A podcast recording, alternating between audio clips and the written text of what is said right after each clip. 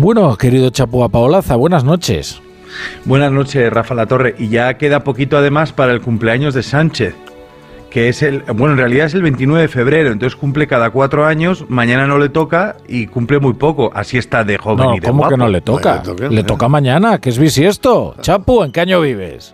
Ay, madre, estoy yo con, con- con el avalosismo y el condismo. Vamos. Que no sé si vi- eh, no sé en qué año vivo. Es Oye. verdad, mañana es el cumple de Sánchez. Y menudo cumple, le van a hacer. Hombre, por favor. Hombre, ya le podían reservar el restaurante de Víctor Daldama, que creo que se hacen unos cumples allí fa- fabulosos. Sí, de No esos sitios como que ponen que ponen bengalas a las cosas, ¿no? Oh, qué bonito. Bueno, Chapu, vamos allá. A ver qué traes ahí en el cuaderno anotado.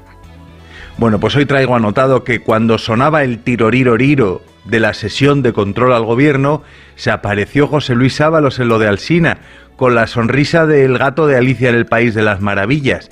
Es que lo miras y no sabes si está dando pena o riéndose, un poco como Armengol, que es la Gioconda de Baleares, que dicen que ocultó el pufo de las mascarillas para que las pagara Europa y lo investigara la fiscalía de allí, que no sé de quién depende.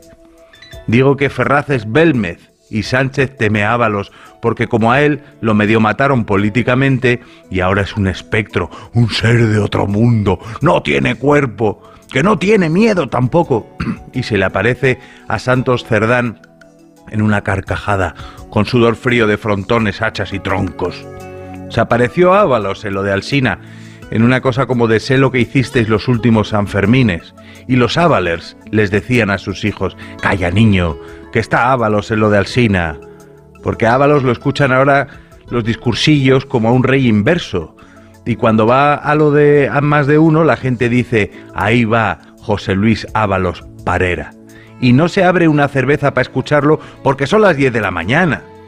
A mí lo de Ábalos me trae un eco de ese impulso vital en el que entra un hombre cuando se va a abrir una yonquilata. Frank Zappa dijo que no se puede vivir en un país de verdad a menos que se tenga cerveza y una aerolínea. Ayuda un poco, proseguía Zappa, si hay un equipo de fútbol o armas nucleares, pero lo mínimo que se necesita es una cerveza. Yo añado que también viene muy bien alguien que tire de la manta.